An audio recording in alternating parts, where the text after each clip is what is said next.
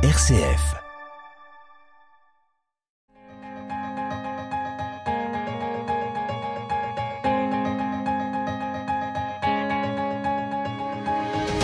RCF, le quart d'heure européen. Henri Oberdorf. Le quart d'heure européen a pour objectif de s'entretenir avec des personnalités investies dans les questions européennes. Il est réalisé par l'Université populaire européenne de Grenoble en partenariat notamment avec Europe Direct Isère Savoie. Aujourd'hui pour cette émission, nous allons nous informer sur les relations de la Turquie et de l'Union européenne à l'heure de l'élection en Turquie bien sûr. Pour étudier cette question, nous avons la chance de nous entretenir avec le professeur Jean Marcoux de Sciences Po Grenoble. Il est co-directeur des relations internationales, directeur du master intégration et mutation en Méditerranée et au Moyen-Orient. Il a animé un site internet, l'Observatoire de la vie politique turque. Il est chercheur associé à l'Institut français des études anatoliennes il a de nombreuses publications sur ces sujets et une belle expérience universitaire à l'international, notamment en Turquie. Il est donc un très bon spécialiste de la Turquie. Bonjour chers collègues et merci pour cet entretien. Bonjour Henri. Le premier tour de l'élection présidentielle a eu lieu en Turquie le 15 mai dernier.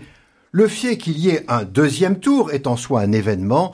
Comment analysez-vous ce résultat? Pensez-vous que le président va être réélu? Alors c'est un événement parce que effectivement il n'y avait jamais eu de, de deuxième tour à une élection présidentielle. L'élection euh, présidentielle en Turquie au suffrage universel se tient euh, depuis 2014. C'est une révision constitutionnelle de 2007 qui a été mise en application en 2014 pour la première fois. Et il y a eu depuis euh, deux, enfin une au total, il y a eu, il y avait eu deux élections présidentielles, l'une en 2014, l'une en 2018, et à chaque fois Recep Tayyip Erdogan avait gagné dès le premier tour. Donc là, il termine avec 49,5%. Euh, il est très proche euh, finalement d'une victoire au premier tour, mais il est forcé pour la première fois euh, d'affronter un deuxième tour qui aura lieu donc dimanche 28 mai, c'est-à-dire 15 jours après le premier tour, un peu comme en France, les règles de ce point de vue-là sont les mêmes, et qu'il opposera à, au candidat qui représente l'opposition unie, c'est-à-dire euh, Kemal Kılıçdaroğlu, le leader du, parti kémaliste euh, qui est un peu le euh, social-démocrate. Donc, euh, effectivement, c'est une première en même temps.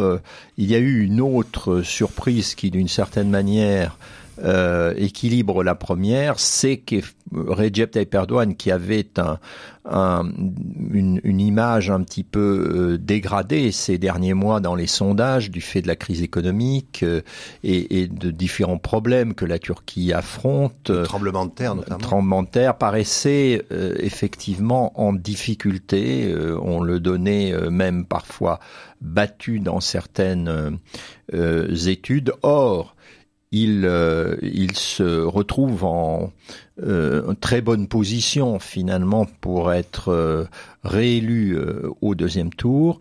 Et il ne faut pas oublier que cette élection, on peut le dire, était aussi, c'était aussi des élections parce que il y avait en même temps que le, le premier tour les élections législatives et ces élections législatives sont quand même très favorables, ont été très favorables aussi euh, à l'AKP, alors même que les sondages prévoyaient certes une majorité peut-être pour la coalition gouvernementale, mais en tout cas pas de majorité absolue. Or, euh, avec 323 députés sur 600, effectivement, euh, l'AKP et son allié d'extrême droite, le MHP, euh, obtiennent euh, finalement une majorité confortable hein, de, de 23 voix.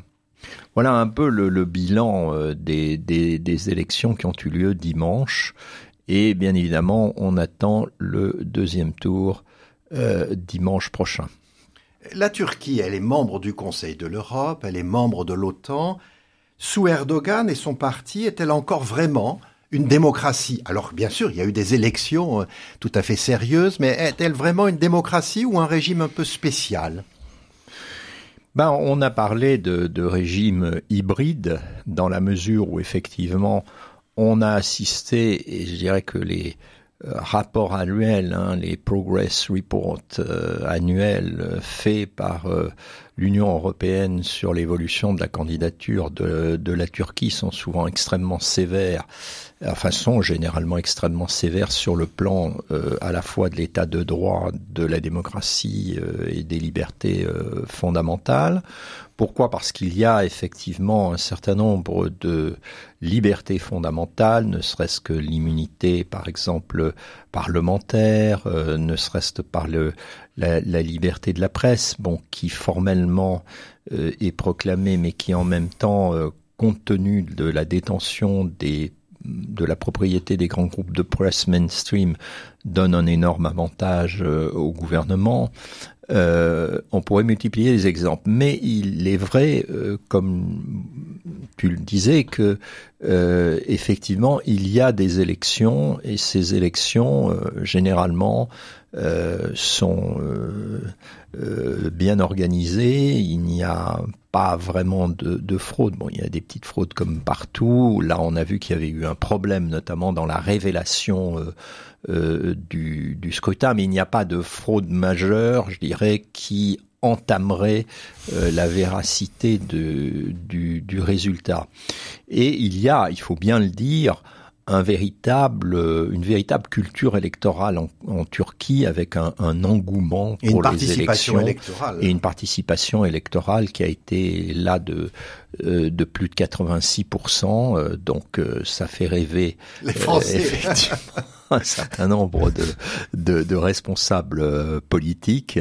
Euh, donc, euh, j'irais que là-dedans, en fait, dans ce contraste entre effectivement des, des libertés publiques qui sont en fait, euh, qui ont été reniées au cours des dernières années, une, une forte concentration également du pouvoir. Hein, C'est-à-dire que le, le président, avec la suppression du régime parlementaire, a d'une certaine manière récupéré euh, tous les pouvoirs de l'exécutif, tous les pouvoirs de, de nomination hein, euh, en particulier, tous les pouvoirs de direction euh, d'institutions qui étaient sous la coupe du Premier ministre des ministres. Donc, bon, je crois que rien qu'en responsable institutionnel, Recep Tayyip Erdogan doit faire plus d'une centaine de nominations, ce qui est énorme.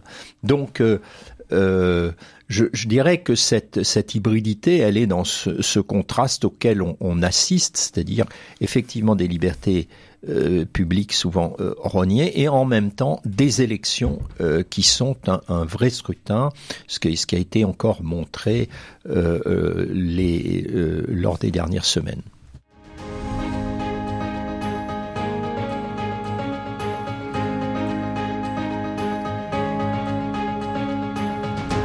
RCF, le quart d'heure européen, Henri Oberdorf. Le quart d'heure européen se poursuit avec Jean Marcoux, professeur à Sciences Po Grenoble. Pourquoi la Turquie semble-t-elle plus proche de la Russie que de l'Ukraine, même justement au moment de cette guerre actuelle en Ukraine? Semble plus, je pose la question. Alors, euh, je nuancerai quand même ton opinion. Je crois que on peut plus parler d'une position euh, euh, médiane euh, qui est, je dirais, qui s'insère dans une position stratégique globale qui a été celle de la Turquie au cours des dernières années, qui est même un axe de la politique étrangère de, de Recep Tayyip Erdogan. C'est un peu cette espèce de, de, de, de politique de grand écart hein, où on est à la fois et où on reste membre des organisations dont, dont tu as parlé, à commencer par euh, euh, l'OTAN. Euh, L'OTAN, c'est pas n'importe quelle euh, organisation en termes d'intégration, c'est une, une, une, organisation militaire, donc qui suppose euh, la, le partage du renseignement, l'application de, de, normes militaires. Bon, même si la Turquie a écorné certaines ces dernières années, malgré tout, elle reste dans cet ensemble. Euh, donc grand écart entre cette, cette appartenance ancienne euh, au bloc occidental hein, qui, qui, remonte au, début de la guerre froide, et puis euh, effectivement une, une politique euh, je dirais, euh, multidimensionnelle, avec notamment une relation euh, de proximité avec la Russie qui s'est traduite au cours euh, des trois dernières décennies par le développement de relations énergétiques. On pense au gaz, mais il faut pas oublier aussi le, le pétrole et, même l'énergie nucléaire, puisque la Turquie a ouvert il y a, quelques jours une centrale qui a été construite par Rosatom, hein, le trust euh, russe. Euh, une coopération également sur le plan économique plus largement, et une coopération, euh, bon, sur le plan économique d'ailleurs, on peut citer à l'inverse que euh, à l'heure actuelle, le premier contingent touristique euh, étranger en Turquie, c'est la Russie, mais euh, le deuxième, c'est l'Ukraine. Hein. Je dirais qu'il y a déjà un élément de réponse là. Et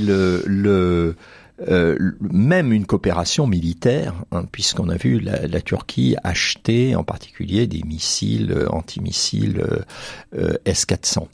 Donc grand écart entre bon, l'OTAN et, la Russie, mais je dirais que lors du conflit euh, en Ukraine, la Turquie a mis en place une sorte de grand écart, cette fois entre l'Ukraine et euh, la Russie. Pourquoi? Parce que quand on regarde bien ce qu'a fait la Turquie, elle a condamné tout de suite, sans ambiguïté, euh, l'invasion de l'Ukraine. Elle n'a jamais d'ailleurs euh, accepté lors de chaque rencontre avec euh, euh, Poutine, Erdogan rappelle ou fait rappeler à un moment qu'on n'a jamais accepté l'annexion de, de, la Crimée.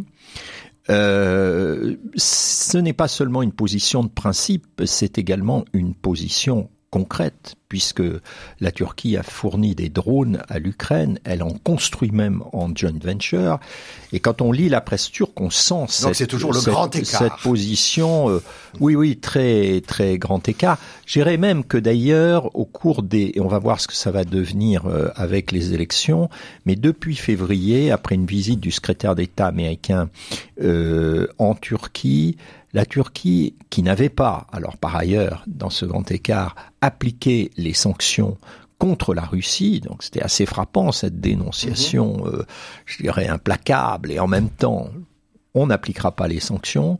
La, euh, la Turquie a commencé à appliquer certaines sanctions. Donc on voit que c'est quelque chose de, de gérable. Et en outre, il faut pas oublier que la Turquie, du fait de cette position, euh, je dirais médiane, a réussi à, négocier l'accord céréalier qui permet la réexportation, la reprise des, des exportations Noire. par la mer Noire, par des couloirs en mer Noire. Donc j'irais une position équilibrée euh, dans ce conflit ukrainien. Mais alors cette position équilibrée, alors comment on explique la position de la Turquie sur la candidature suédoise à l'OTAN?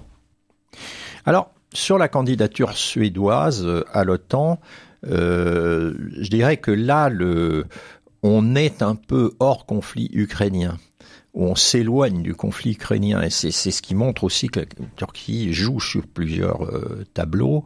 Euh, là, euh, bon, le, problème, on retombe sur un autre problème stratégique important de la politique étrangère turque, qui est la question kurde, qui est à la fois effectivement un problème intérieur, un problème domestique, avec la guérilla du PKK qui a, repris depuis 5-6 ans, et donc la, répression militaire de la Turquie, et de l'autre côté, international, parce qu'il y a le problème des relations de la Turquie avec euh, ce quasi-État qui est devenu euh, le Rojava euh, en Syrie. Et donc ce que reproche euh, euh, la Turquie, elle a saisi cette opportunité justement, c'est un peu une sorte de réponse du berger à la, la bergère, elle a retourné le problème de l'adhésion, cette fois elle est en position de force pour admettre ou ne pas admettre, et elle a bloqué, d'ailleurs elle n'a pas bloqué finalement la candidature de la Finlande, mais elle non. a bloqué la candidature de la Suède parce que effectivement, elle a euh, sur le plan de des réfugiés euh, qu'accueille euh, la Suède, la Suède, elle a elle a un fort un fort contentieux avec la Suède et c'est c'est ce contentieux en réalité qui est derrière son son objection à mon avis, au bout du compte, elle finira par accepter d'ailleurs cette, cette adhésion comme l'adhésion de la Finlande. Il faudra faire une nouvelle émission concernant l'éventuel rapprochement avec l'Union européenne, mais là, on n'a pas le, on n'a plus le temps. Merci beaucoup, euh, Jean-Marc pour cette participation au quart d'heure européen. Merci. Merci Henri. Au revoir.